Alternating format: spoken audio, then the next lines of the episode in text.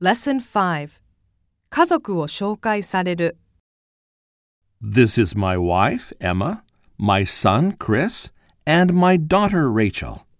I'm Kasumi Mizuno. Nice to meet you. I'm in the 11th grade. I'm in the 12th grade. How about you, Rachel? I'm in the eighth grade. This is our dog, Sally. How cute! I love dogs. ミニ会話 What should I call you?